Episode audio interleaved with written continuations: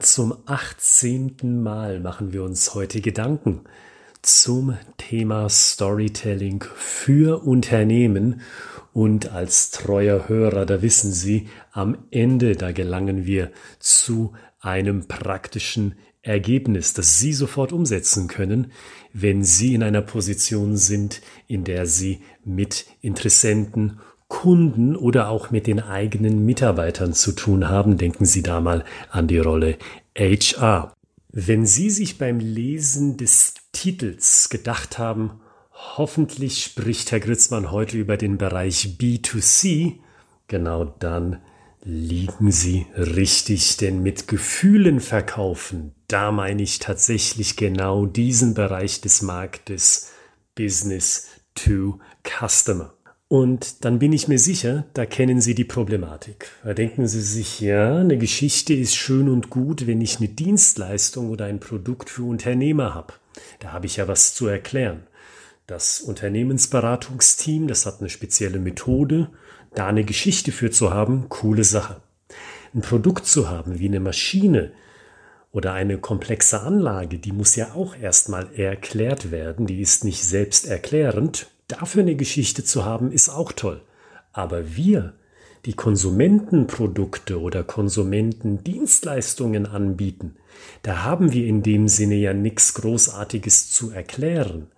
Diese Lösungen für Konsumenten, die sind tatsächlich selbsterklärend. Immerhin wissen Sie ja, wenn Sie in einen Wellness-Tempel gehen, ja, wenn Sie das Wort hören, da wissen Sie ja spontan, was auf Sie zukommt. Wie kann ich also trotzdem eine Geschichte finden für Konsumenten, die ein konkretes Gefühl vermittelt in Form einer Story?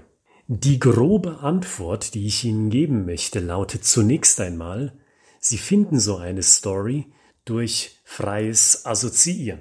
Und ich glaube, mit dieser Methode, mit freiem Assoziieren, da hängen Sie sich methodisch gesehen an die großen Player der Branche an. Nehmen wir mal beispielsweise Red Bull, ein Energy Drink. Wir alle kennen ihn.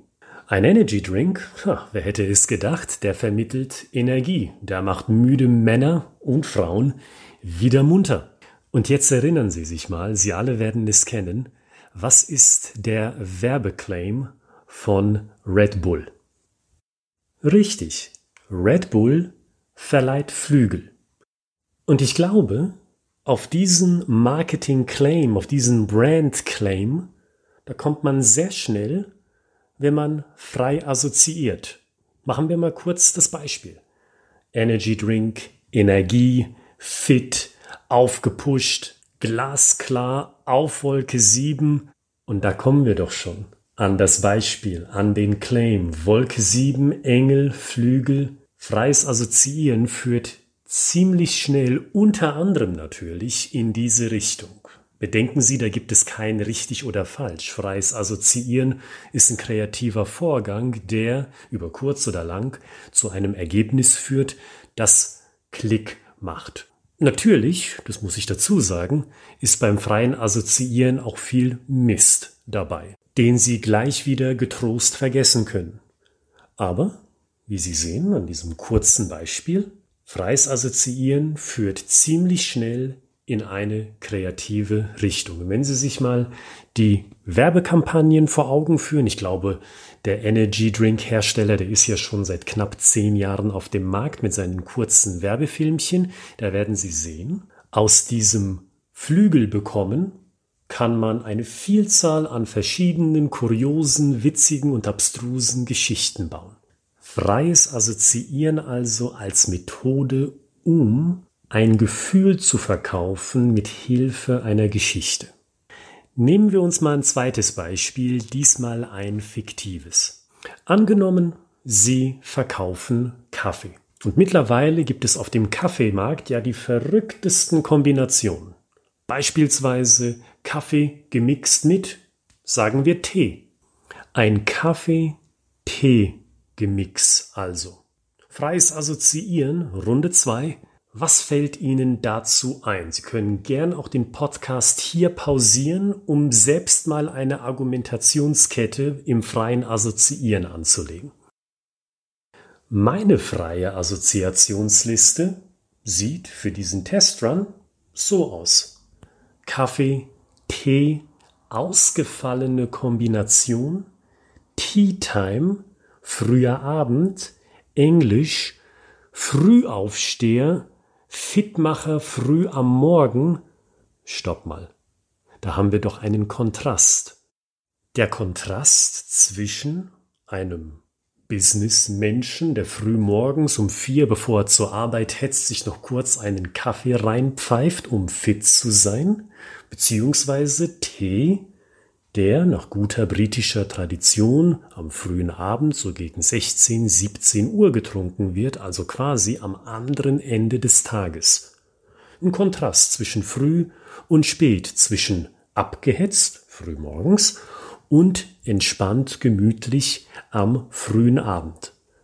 Wenn ich diesen Kontrast so darstelle, da haben Sie doch bestimmt zwei konkrete Personen im Auge. Vor Ihrem geistigen Auge meine ich damit. Einmal den abgehetzten Manager, den ich schon erwähnt habe, und auf der anderen Seite stelle ich mir eine wohl situierte britische Lady vor, die in einem schönen Ambiente und ganz gemütlich ihre Tasse Tee schlürft.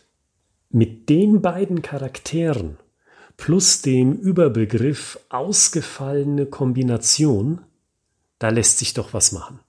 Da lässt sich doch eine Story spannen, die auf Humor setzt, weil zwei verschiedene Welten mit zwei verschiedenen Tempos aufeinandertreffen. Und vielleicht sogar auch das, wenn man sagt, das ist eine verrückte Kombination, die aber trotzdem noch passt, die aber trotzdem noch zu einem geschmacklichen Ergebnis führt, das sitzt, dann kann man diese beiden Charaktere, den abgehetzten Manager und die wohlsituierte Lady, doch nicht nur in eine verrückte Situation bringen, sondern auch in eine Situation, wo die beiden zu einer gemeinsamen Lösung kommen. Ein Beispiel. Dieses Beispiel ist weder richtig, dieses Beispiel ist auch nicht falsch, aber dieses Beispiel zeigt, wie man mit ein bisschen Gedankenkreativität in Form von freiem Assoziieren zu einem Ergebnis kommt. Und dieses Ergebnis, wir haben es ja selber eben mitgemacht, basiert auf Charakteren. Denn wie wir im Verlauf dieser Podcast-Reihe ja ein ums andere Mal schon gelernt haben, Storytelling, das ist nichts anderes als das Nacherzählen als das erzählerisch spürbar machen von Situationen. Das heißt von Menschen, von Charakteren, die sich in einem bestimmten Umfeld bewegen, dort handeln, Konsequenzen erleiden und zu einem Ergebnis kommen. Also im Endeffekt, Stories bedeuten das Anschauen von Menschen in einem bestimmten Umfeld. Und Sie sehen, dieses Anschauen von Menschen, das funktioniert nicht nur bei B2B-Produkten oder Dienstleistungen, wo es tatsächlich noch Licht ins Dunkel zu bringen gilt. Ganz im Gegenteil. Stories, das Anschauen von Menschen in bestimmten Umfeldern, das funktioniert eben auch, wenn Sie auf dem B2C-Markt unterwegs sind, wo es Ihnen einzig und allein darum geht, ein Gefühl zu kommunizieren mit einer Geschichte. Nutzen Sie also das freie Assoziieren und das Verbinden dieser freien Assoziation mit Charakteren, genauso wie Sie es gelernt haben, wenn Sie zu unserem Fachbuch gegriffen haben, Storytelling im Vertrieb aus dem Springer Gabler Verlag. Da wurde diese Technik auch im Detail erklärt. Und das war es für heute. Der achtzehnte Streich des Hofnarren, er ist im Kasten. Wir sind erfolgreich durchgekommen mit einem weiteren Tipp. Klopfen Sie sich auf die Schulter und nehmen Sie diesen Gedanken mit für Ihr eigenes Business, wenn Sie sagen, Mensch, ich will das auch mal ausprobieren für meinen B2C-Vertrieb und natürlich auch für das Marketing. Und wenn Sie interessiert, wie das Fachbuch heißt, das ich eben erwähnt habe, dann schauen Sie mal in die Beschreibung. Dort finden Sie nicht nur den Namen Storytelling im Vertrieb, sondern da finden Sie auch direkt den Link zum Bestellen. Und dort In der Beschreibung, da finden Sie auch unser Seminarangebot, wenn Sie sagen, Herr Gritzmann, ein Fachbuch, das ist gut, aber eine Betreuung durch Sie und Ihr Team, die ist noch besser. Wenn Sie das sagen, dann finden Sie in der Beschreibung, wie gesagt, auch den Link zu unserem Seminarangebot. Wir sehen uns am Montag, also schon in wenigen Tagen, dann schon mit Episode 19 und bis dahin wünsche ich Ihnen wie immer kreative Ideen für Ihre Stories und in jeder Situation den Mindset eines Storytellers.